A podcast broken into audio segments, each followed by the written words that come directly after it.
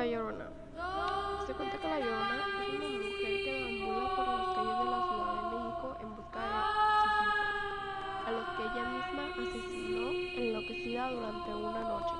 Dicen que aparece en lugares por donde alguna vez pasó un río. También se dice que es una mujer muy bella vestida de blanco. Otros mencionan que solo se alcanza a ver su silueta que flota. Lo único coinciden es que siempre que se deja ver se escucha un largo y aterrador grito.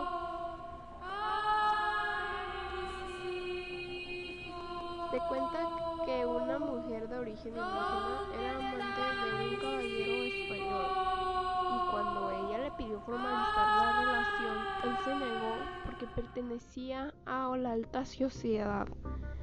Este hecho desató la tragedia por la que su alma deambularía en pena.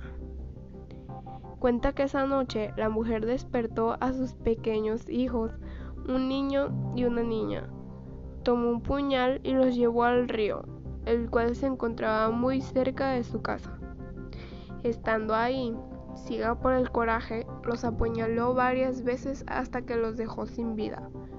Minutos después reaccionó y al darse cuenta de lo que había hecho, corrió desesperada por el río y emitió el escalofriante grito por el que la identificamos. Desde esa noche no se volvió a saber más de ella y se convirtió en mito. Hay quienes juran haber escuchado el aterrador grito por las calles y los parques de la Ciudad de México. Y los canales de Xochimilco se pueden percibir una voz atormentada a decir,